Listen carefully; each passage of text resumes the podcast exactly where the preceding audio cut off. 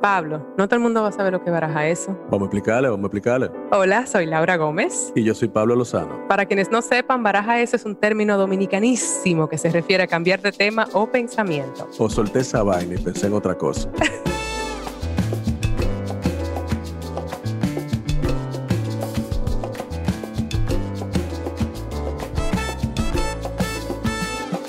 Laura, Pablillo, ¿cómo estás?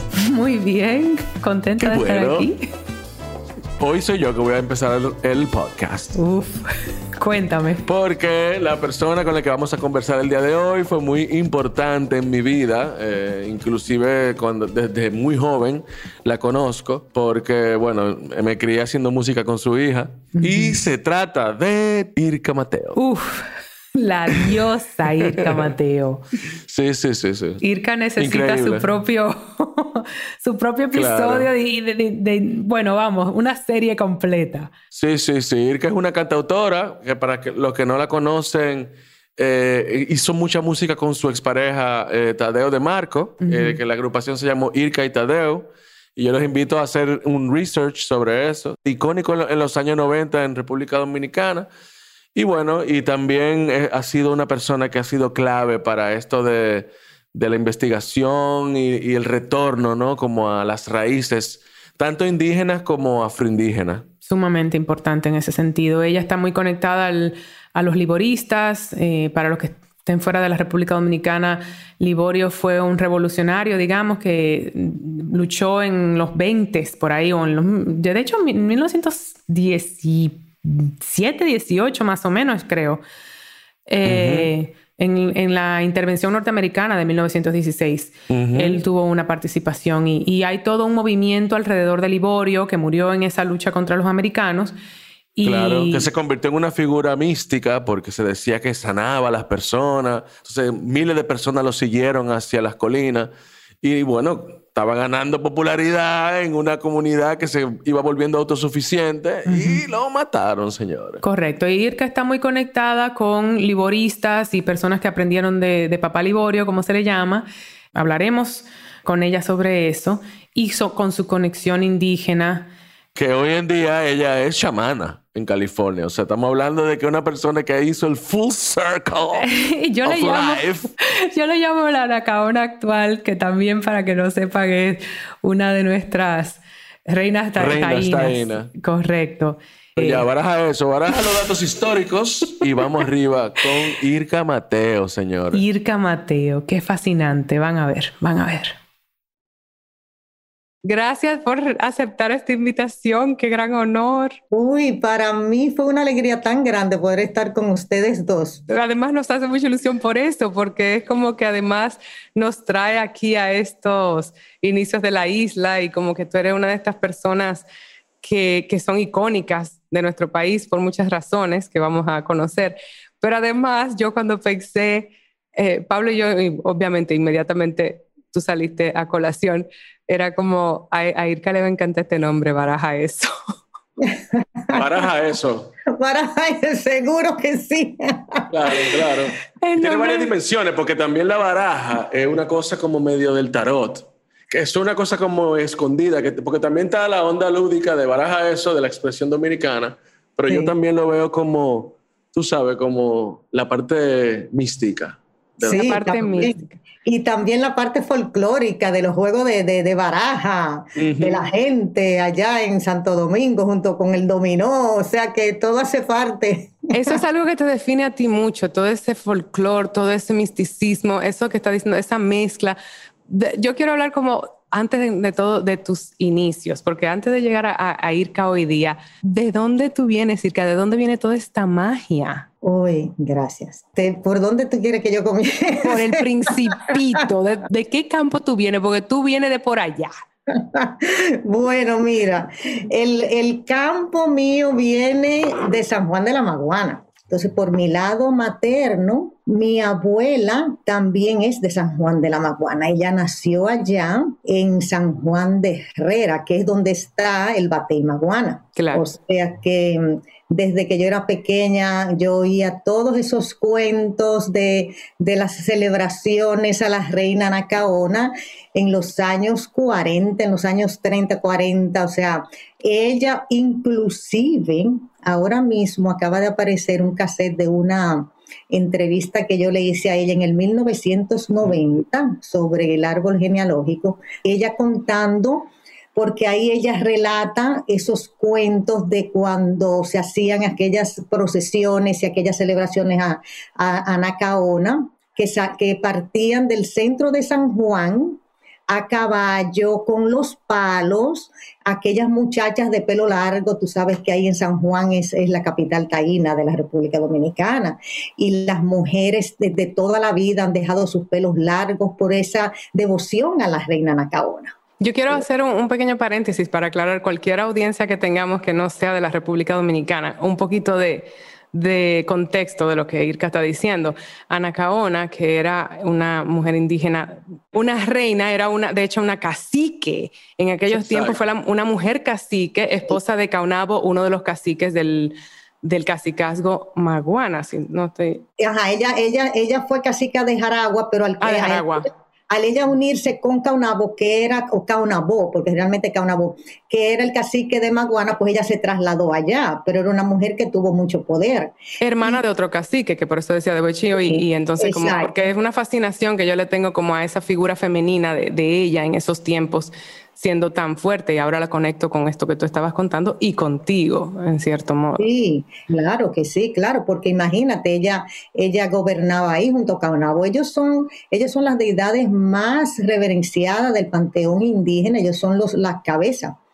Y, son muy queridos y eso, eso nos, deja, nos deja saber a través de esta devoción tan profunda de que ellos fueron unos líderes que amaron mucho a su pueblo y que los condujeron por muy buenos caminos. Entonces tú empezaste escuchando esas historias y, fuiste creciendo. ¿Y cómo tú fuiste encontrando tu camino hacia la música? O sea, ¿cómo tú, cómo, y hacia la música y hacia, digamos, esa conciencia espiritual? Pues mira, este, después de eso, pues tú te imaginas que con este tierno corazón de una niña, pues eso se quedó grabado. Luego, lo, próximo que yo me acuerdo es el Museo del Hombre Dominicano también, en mi adolescencia, en mi temprana adolescencia, y aquella fascinación cuando yo vi todos estos objetos arqueológicos. Este, visitaba mucho el museo, siempre estaba eh, consiguiendo todos los boletines que se, que, se emitían y leyendo un montón de, de, toda esta arqueología y de todo esto, siendo una muchachita, 14 años, 15 años por ahí. Y, nada, y esto fue creciendo dentro de mí, este, porque yo sabía, o sea, de todas estas historias, toda esta veneración, eh, los libros de historia, después las crónicas, y, eso se fue, em, se fue acumulando en mí hasta el momento en que yo, siguiendo mi corazón, pues ah, comencé a ser una difusora de, la cultura indígena dominicana, de la cultura taína. eso, eso nació espontáneamente.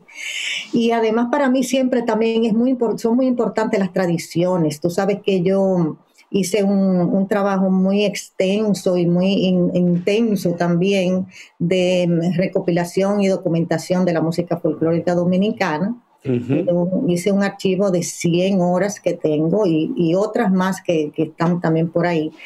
Y, luego, luego este, me concentré en el sur, de ahí es que yo este, conseguí, me gané una beca de, de, la Fundación Grammy para hacer este, este archivo de las músicas del sur de las comunidades liboristas, tú ves, o sea, todo lo que está alrededor de toda esta espiritualidad afroindígena también, tú ves, o sea que yo siempre he estado atrás de todas estas tradiciones musicales, porque también la música folclórica dominicana, la mayor parte de esta música folclórica está insertada en estas celebraciones religiosas. Entonces, para mí siempre fue fascinante ver esta amalgama de culturas y, este, y, de, y de expresiones en nuestras tradiciones. Y para mí muy, siempre ha sido muy importante, como te digo, em, este, ayudar a difundir lo que nosotros somos como dominicanos culturalmente en su esencia, porque esa esencia está en el campo.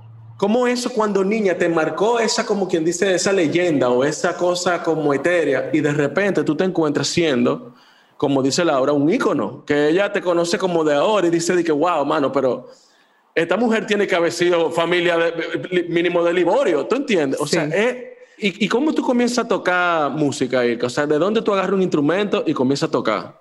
Mira, tú sabes que este, yo desde pequeñita yo escribía poemas y cantaba. Mi abuelita, mi abuela me, mi, abuela me decía que cuando yo tenía como dos años, cuando la gente me hablaba, yo le contestaba cantando. o sea, mis respuestas eran con una melodía y me decía, y me da, y, o sea, me dio mucha risa cuando ella me dijo eso. Digo, ¿cómo va a ser? Digo, sí, sí, era como dímelo cantando. O sea, era Esa era mi respuesta. Qué belleza, mano. Entonces, este, yo comencé muy pequeño, pequeño empecé a cantar, después con, con, mi guitarra, siempre, tú sabes, cuando era niña, andaba con mi guitarra a cuesta y en las fiestecitas siempre era yo que cantaba. ¿Tú eras la que cantaba en la fiesta? Exactamente, era yo la que cantaba en la fiesta y animando a la gente. Y, y después, pues seguí en esto hasta que estaba cantando, yo siempre, o sea, nunca lo hice como nada profesional y tal, pero era un amante de la música, oía muchísimo jazz y había muchísima música brasilera también. Eso era. ¿Puedo decir que, que esos son tus dos mayores influencias, la música de Brasil y el jazz? Sí. Aparte, claro, de la música afro. Sí, mis influencias son el merengue dominicano, en mi casa se oía mucha música clásica, porque en mi casa era muy eurocéntrico todo, o sea que yo estaba también expuesta a esa música.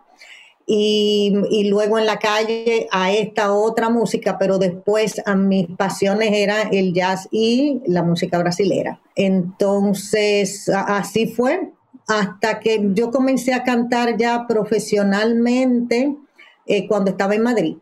Em, que estaba, que esta es una historia increíble, que se la voy a decir, la voy a contar. Estaba yo en una fila haciendo una, ah, iba a hacer una audición, yo tenía como 19, 20 años, algo así. Entonces, había un grupo em, de chilenos, entonces ellos estaban haciendo audiciones para, para cantantes para su grupo.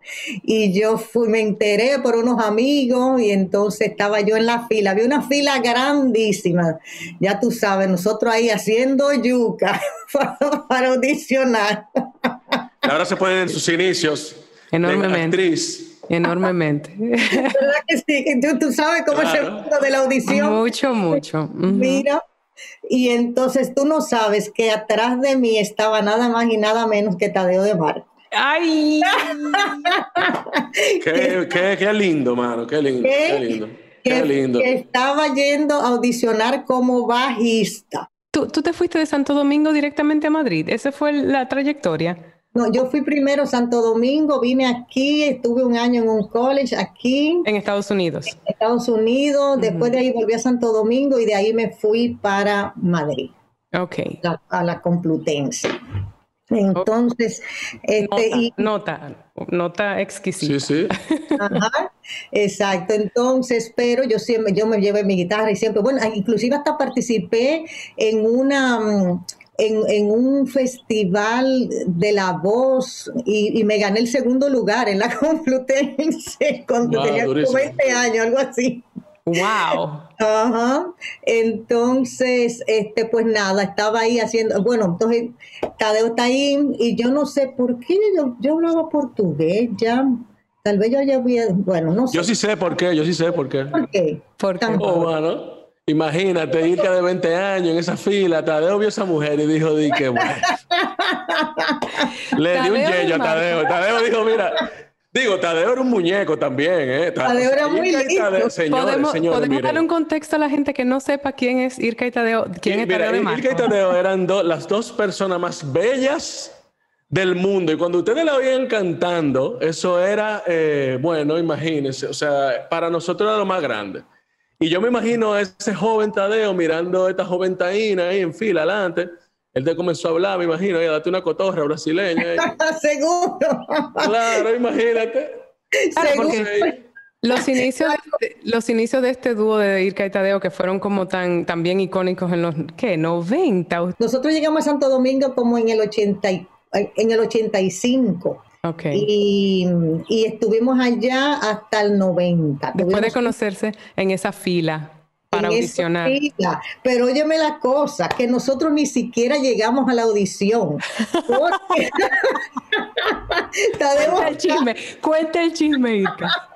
Tadeo andaba con su bajo. Adentro del bajo, en el bolsillo, tenía un triángulo, tenía un agogó, yo creo, un pandero, un algo así, y un tamburín, una cosa así. La cosa es que comenzamos a hablar y esa fila, mira, yo te estoy diciendo, era una fila y nosotros yo creo que empezamos a hablar y este y lo otro y ahí decidimos, dicen, ya no vamos a hacer esta fila nada. Y nos fuimos para una esquina por ahí y empezamos a cantar. O sea, espérate, lo de ustedes fue como eléctrico inmediatamente. Hubo una química instantánea y luego aparte de eso inició el dúo ese día en esa fila. Exactamente, nosotros empezamos a cantar, él tenía esos instrumentos, empezamos a, tocar unas percusiones ahí, este, y yo no sé si, sí, eso, eso fue, o él tenía una guitarra, no me acuerdo, es que no me acuerdo, porque es hace tantos años, pero la cosa es que ahí mismo, en, ese rincón de ahí, en ese espacio que estábamos nosotros, comenzamos a cantar y ya dijo, ah, bueno, pero nada, entonces, pero vamos a un dúo, pues vamos a un dúo. ¿Y qué año? ¿Qué año más o menos estamos hablando para este encuentro? Em, estamos hablando a principios de los 80. Estamos hablando de Madrid, principios de los 80. O sea, imagínate aquella escena cultural. Totalmente. En esa época, este, mira, la música del mundo estaba, estaba comenzando en París. Y, eh, y, bueno, estaba comenzando en Europa, pero ahí en Madrid ellos habían traído el primer grupo de música brasileña. La primera vez que, se oyó música brasileña en vivo fue en esa época.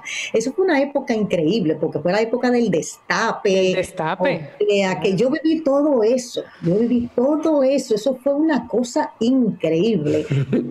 cuando tú te fuiste con Tadeo de España, ¿vinieron para acá directamente cuando se conocieron en Madrid? No, nosotros vivimos vivimos en Brasil primero. Pero me causa mucha fascinación porque, como digo, yo me acuerdo tanto de esos tiempos de Irka y Mateo. O sea, era que ustedes eran como figuras, que ustedes eran los dueños como de esa zona, sino, ¿verdad? Como de, no de, no de la zona como es ahora, de cuando era como, era otra cosa, no era tan, tan, era más artístico, había como una, una cosa muy visceral ahí sucediendo. Sí, sí, sí. Mira, nosotros fuimos una generación pionera en cuanto a la música alternativa dominicana. Eso fue exacto. Cuando nosotros llegamos ya, Luis estaba ya surgiendo, ya, ya tenía un espacio. Eh, Dulú, José Dulú también. ¿Luis qué? ¿Qué Luis tú dices? Luis Díaz. Terror, terror Luis Díaz, el terror, este, que, que, fue quien, quien trajo la música del campo a la ciudad. Luego él estaba José Dulú, que acompañaba, es percusionista y cantante, y compositor y bailarín, un personaje extraordinariamente eh, talentoso. De lo mío personal, ¿eh? Totalmente. Este, estaba también Tony Vicioso, guitarrista dominicano, que también hacía su vida entre Nueva York y Santo Domingo. estaba Tomara Fortuna, eh, estaba este, Patricia Pereira y estábamos nosotros. nosotros éramos los seis grupos que estábamos haciendo música nueva dominicana, todos juntos y además éramos todos amigos. Y una familia. Éramos una familia y hacíamos, y hacíamos eh, muchos conciertos juntos. Mira, nosotros nos juntábamos y hacíamos esos conciertos en las ruinas de San Francisco que se llenaban a tope. Mil, la mil gente que cabían ahí, mira, no cabían, la gente estaban afuera, encaramados por toda la pared de que se podían encaramar. O sea, nosotros realmente hicimos la revolución de la música dominicana. Patricia Pereira, con, este, con esta voz este, y estos estilos de blues, que una, una mujer que nace en Santiago, tú sabes, y, y así de la nada, espontáneamente, este, está explorando estos, estos géneros sin, sin haber tenido un contacto solamente que a través de la radio o de, la, o de los discos que se conseguían, tú ves. Bueno, pues Luis, que vino del campo, hijo de, de, músicos del campo, de, de un papá que tenía que tenía grupos de, de, merengue, que era, que era palero, de una mamá que cantaba salves, él que oye en la radio a los Beatles, de, de, una gestación que entraba de, de, no sé dónde, si de Cuba, de no sé dónde en la noche, y él diciendo, ¿y esto qué es? ¿Tú me estás entendiendo? El gran Luis Díaz, que además es un genio dominicano, yo me imagino oyendo a los Beatles. Exactamente, en una radita de esa de transmisores, de una, una antenita que andaba por ahí, entraba una, una, una radio, yo no sé si era de Cuba, de dónde era, o sea que ni siquiera de allá era. No entiendo, o sea que son como hechos fortuitos que, que, que, que, le, que le trazan el camino a la gente. Entonces, este, estaba Tony Vicioso, está Tony Vicioso y toda esta gente sigue activa. Correcto. Tony Vicioso y Xiomara Fortuna también explorando todas estas fusiones este, afro-dominicanas. O sea que fue un momento, fue el momento que definió el curso de la música dominicana actual. Sí, Totalmente. Tadeo y yo con lo de la música brasilera, porque cuando nosotros comenzamos a tocar, pues lo que estábamos haciendo era música brasilera. Eh, yo canté un montón de años música brasilera y luego empezamos a hacer nuestras propias composiciones mezclando Caribe y Brasil. Bueno, inclusive viniendo de Brasil fue que yo me enteré de, nos enteramos de, la, de esta del Faro Colón. Esa misma noche yo escribí esto del Faro Colón. Ah, un poco, este, otra vez un poco de contexto con el Faro Colón, porque además eso fue un momento de mucho revuelo en este país por todo lo que ese faro representó, eh, simbólicamente y económicamente un monumento que se elevó a, que elevó Balaguer en nombre a, Cristóbal Colón o en homenaje, que, que, costó millones de pesos. En aquella época era un, equivalente, no sé exactamente en los tiempos, pero exorbitante en sus tiempos, que fue en los 90, 90 y... no me acuerdo. Y, y, además el mensaje que eso te, estaba dando a la gente. Esto se inauguró para el 92, el, el 500 aniversario. El 500 aniversario, exactamente. Y era un, fue un monumento que se elevó en este lugar que además está eh, en los alrededores hay unos barrios de, bajos recursos y entonces se, elevó un muro, que es al que se llamó el muro de la vergüenza, para tapar los alrededores, para que la gente nada más viera el, aquel gran monumento, Que, que, elevaba una luz que llega hasta el cielo, que ya ni le encienden, pero mientras el, país entero estaba sin electricidad. Todo esto es un contexto histórico para que la gente sepa de lo que estamos hablando, todo el que no sea dominicano, que nos pueda estar escuchando. Exacto, y tú estabas en protesta de eso. Oh, sí, nosotros todos todo, lo, todo el grupo de nosotros eh, y nosotras, eh, eh, bueno, yo me acuerdo en esa época otras amistades también con spray, dañando todas las estatuas de, todo, de, Nicolás de Obando en, ahí en la Plaza de España. Este, casi, casi no la cogen, cogen preso a todo el mundo, o sea, ahí echándole con spray rojo, este, la, estatua entera de Nicolás de Obando. Nicolás de Obando fue quien colgó a Anacaona. Esa, esa estatua sufrieron mucho con nosotros.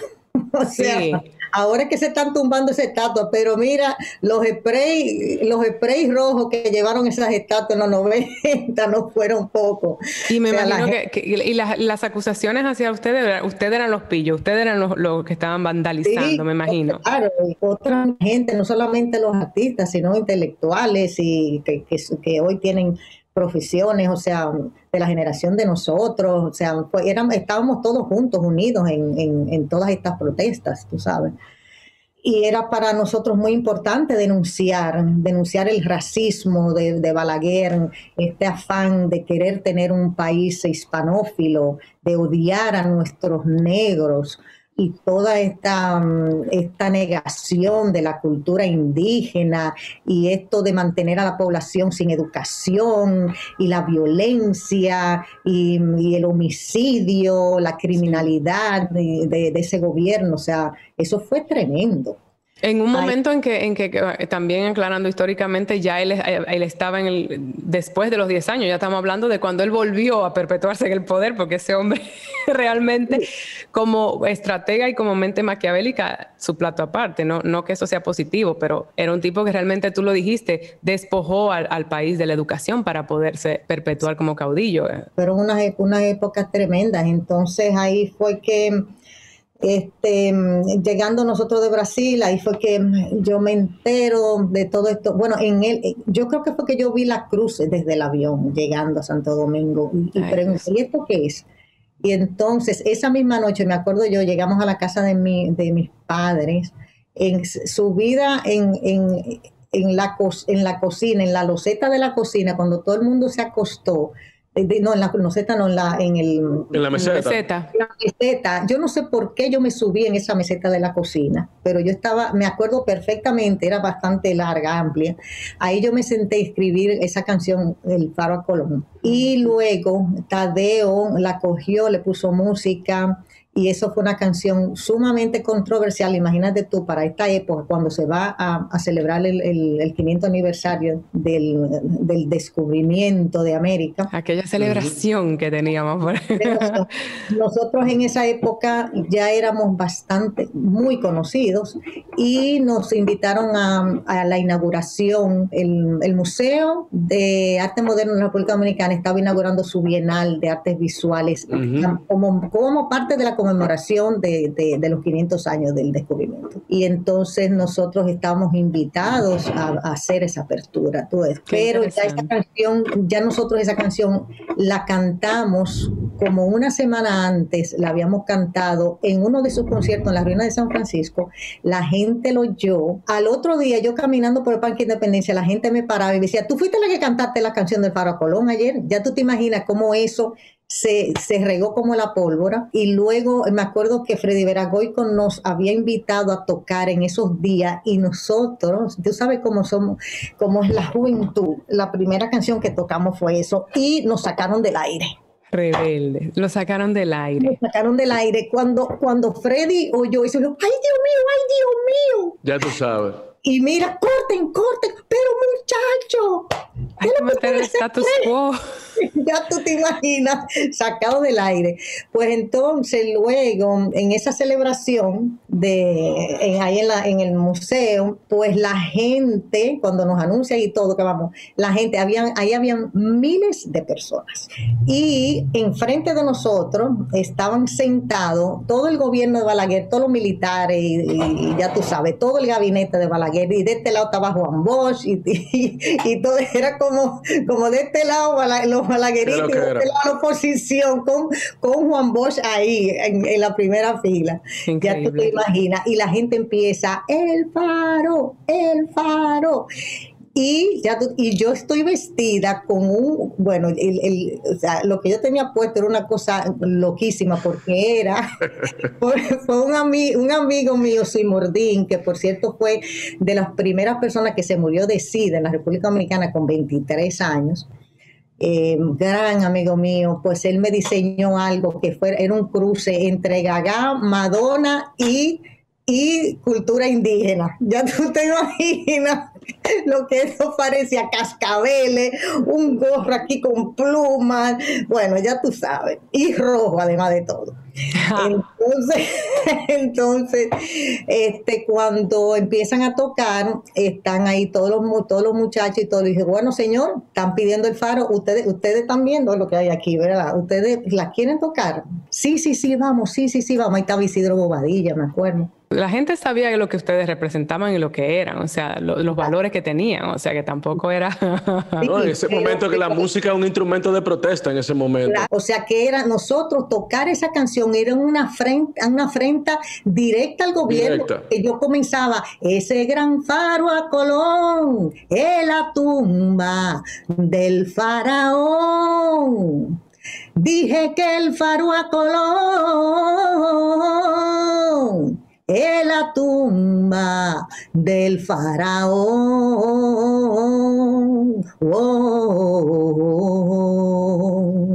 Todo esto es Balaguer. Y después sigue, ay, doctor, doctor era que le decían a Balaguer, ay, ay, ay, ay, ay, ay, ay, ay, Colón, ay, doctor, ay, ay, ay, ay, ay, ay, ay, ay, Colón, al gobierno de Balaguer, que está acabando con la banda colorada. La banda colorada estaba activa en, los 90, de una manera más, menos a la franca, ¿verdad? Exacto, menos a la franca, pero matando gente y matando jóvenes. O sea que por eso fue que yo le pregunté, ¿ustedes la quieren tocar? Porque nosotros, desde que nosotros tocamos esa canción aquí, nosotros no sabemos qué es lo que va a pasar. En una supuesta democracia, debo en aclarar. Una democracia, ¿tú me entiendes? Yo estaba, en, y yo estaba en estado de mi hijo a Mauta, tenía tres meses de estado. Tenía, yo tenía 33. El resultado final fue que yo creo que a nosotros nos dio tiempo de tocar 30 segundos, porque después que ellos oyeron esta, esta introducción y este primer coro, ay doctor, ay Colón, nos tiraron a la guardia, al escenario. Todo el mundo, ya tú te imaginas, el parpaje total, nos tuvimos que bajar del escenario a punta de, armas largas. Ahí se armó el titingo, mi amor toda esa, esa grada llena de, representantes del gobierno y de, la, y de la milicia de Balaguer se levantó, ahí, ahí se acabó todo. La celebración se acabó en ese, en ese momento el director del museo. ah, del museo, sí. Del museo, claro, estaba ahí. Ellos todos se dirigieron hacia, hacia el museo, que qué había pasado, cómo ellos habían eh, dejado que este caballo de Troya ocurriera ahí. O sea, ahí se armó el deparpaje Vaya manera de describirlo. Y ven acá, y, después de ahí ustedes se tuvieron que ir a Montreal, ¿verdad? Sí, nos tuvimos que ir porque a partir de ese momento, mira, nosotros teníamos un patrocinador fijo, el patrocinador nos retiró el apoyo, la persona que nos hacía el management nos retiró el apoyo, este, nosotros tocábamos toda la semana en un lugar, no pudimos eh, tocar más y no podíamos tocar en ningún sitio. Nosotros nos convertimos en parias. O sea, persona mm. no grata. A partir de ese evento, a partir de ese momento de la canción, que además fue muy valiente de ustedes, ¿Ustedes asumían que ese riesgo podía suceder o, medio fue ingenuo por la cuestión de la edad? ¿O no, completamente conscientes? Para nada conscientes, por eso fue que yo en ese momento le pregunté a los muchachos, ¿ustedes, ustedes están listos a tocar eso? Miren quién está aquí. Y nosotros de aquí en adelante no sabemos qué va a pasar. ¿Y las consecuencias las, pagaron ustedes dos solamente de ir sí. Tadeo o todos los músicos tuvieron una cuota es que de... Ellos era, es que ellos eran la cara, o sea, la canción era de ellos dos. Nosotros, exacto. y entonces se fueron a Montreal. ¿Por qué Montreal? perdón, ¿por qué Montreal específicamente? Nosotros teníamos una gira en ese, ese verano en Montreal y tú sabes que también Montreal es muy abierto.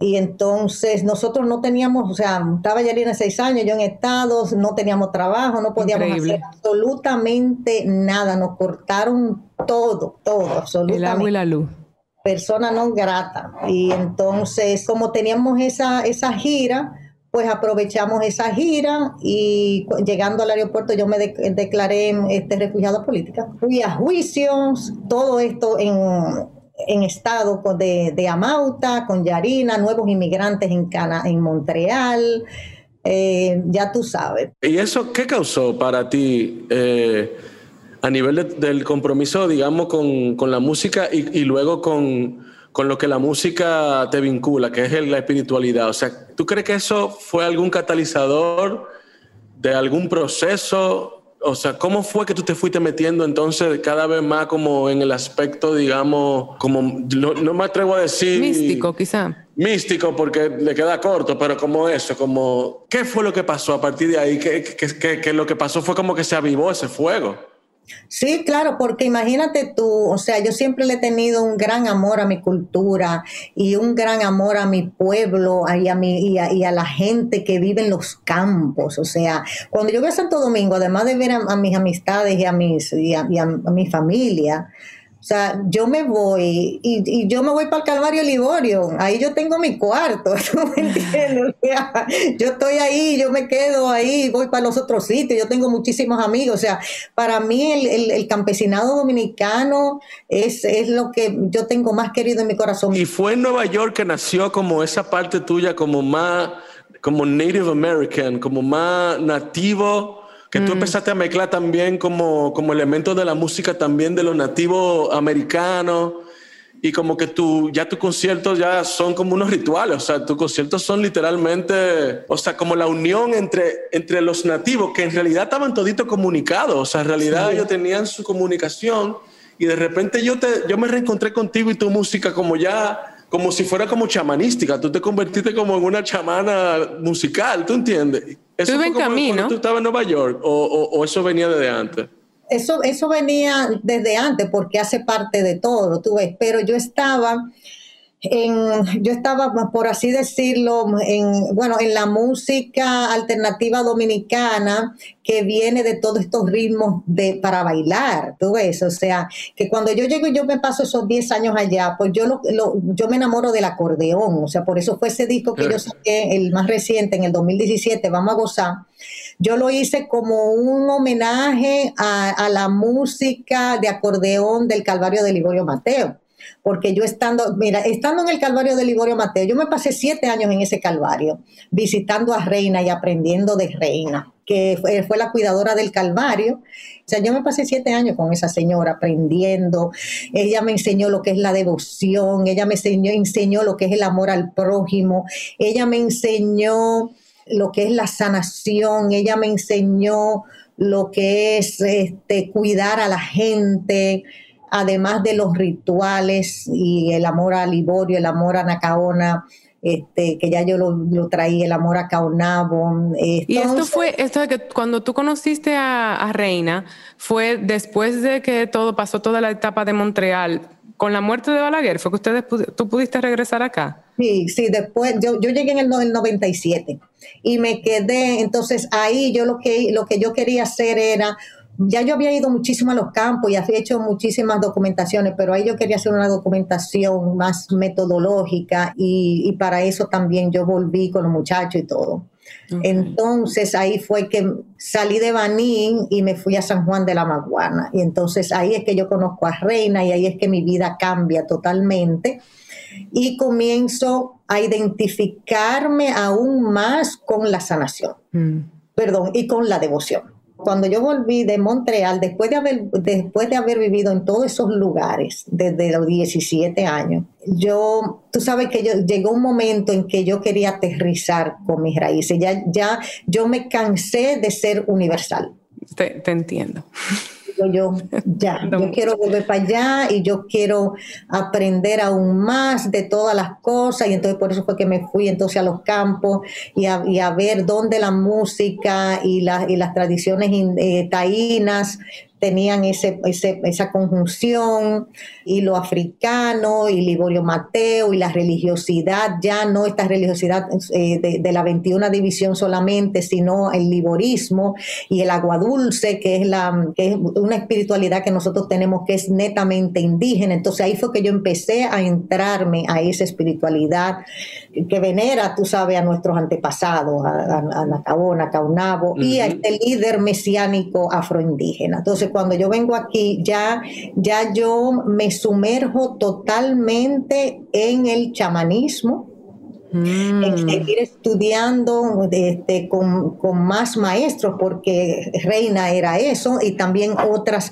otras mujeres que también ya murieron, que me enseñaron mucho y que me instruyeron en la, con la bendición de la, de la sanación de los, de los caciques. Entonces, cuando yo llegué aquí, yo paré de tocar. Yo hice un concierto solamente aquí con un grupo, con un grupo que armé, eh, hice un gran concierto para de 50 mil más de 50 mil personas en el año nuevo del 2018 y ahí fue, ese fue mi último concierto. Entonces, eh, ahora mismo yo lo que estoy haciendo es usando mi voz para sanar. Qué hermoso. Yo creo como, como esa conexión de lo que dijo Pablo, con, con, tu rol ahora. Estás en Estados Unidos en este momento. Entonces, exacto. Entonces, de ahí cambió mi vida, hice este, este disco homenaje a Liborio Mateo a través de la música de, de, acordeón, porque él sanaba bailando, tú ves, con ese acordeón y con los palos. Entonces ahí fue que todo comenzó a cambiar ya. Ahora mismito eh, yo no estoy haciendo este tipo de música folclórica para bailar. Esto ya, esto ya está en el pasado, en mi vida. He creado una comunidad que se llama Sacred Taino Healing, eh, sanación taína sagrada donde tengo muchachas y muchachos jóvenes, porque la mayoría son millennials, son millennials, que vienen a mis ceremonias. Yo hago ceremonias durante el año de luna nueva, de luna llena, de los equinoccios, los solsticios, del Día de los Muertos. vienen a mi ceremonia. Anoche tenía una, ahora mismo están online. Yo estoy practicando el animismo y, esta, esta espiritualidad que está basada en la tierra y utilizo mi voz para mm, los, los, viajes chamánicos y también estoy haciendo sanaciones uno a uno eh, sobre lo, este, yo hago varios tipos de, sanaciones utilizando la voz, porque es la, la, voz que me, que es la voz la que siempre me ha llevado por los caminos, sea para cantar, para que la gente baile, para que la gente conozca nuestra cultura, ahora es para sanar. Entonces, eso es lo que yo estoy haciendo ahora mismo. Estoy haciendo canciones en, también, pero ya canciones ya de música medicina que vamos a sacar un disco eh, tal vez al finales de este año, o tal vez el, año que viene, todo según cómo, cómo, vayan pasando las cosas, pero tú no te imaginas la satisfacción que a mí me da poder guiar a esta juventud. Hmm.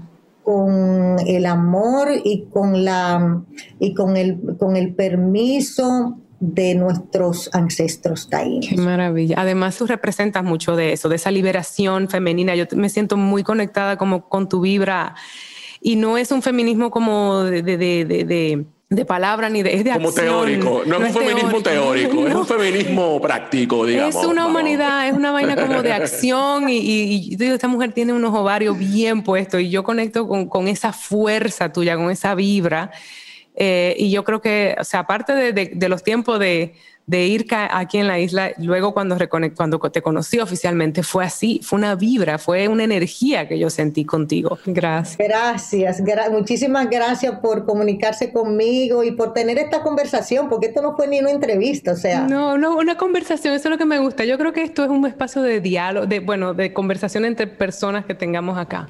Me gusta mucho eso. y tú has sido muy especial en ese sentido. Bye bye, hasta luego. Gracias. Bye bye.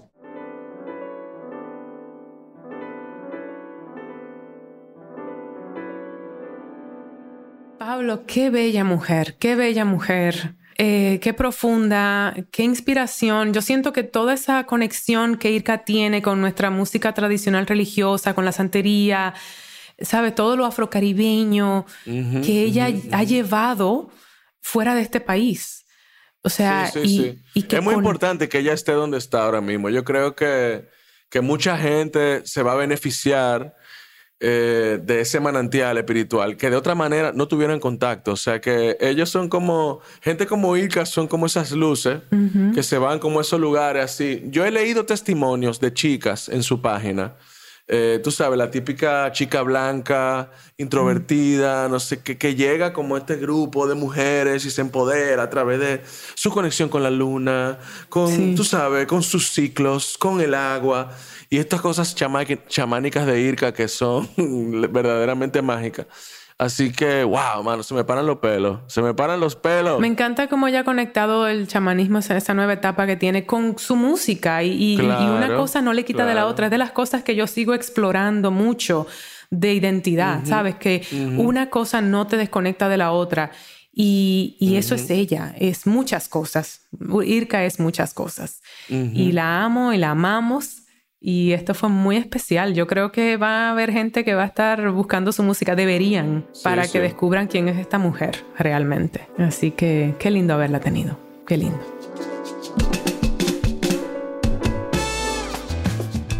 Escuchen Baraja Eso en cualquier plataforma donde escuchen podcast. Y suscríbanse en Spotify, califíquennos, déjennos reseñas en Apple Podcast y compartan y síganos en nuestras redes sociales. Arroba Baraja Eso Podcast, arroba bj.lozano y arroba ms Laura Gómez.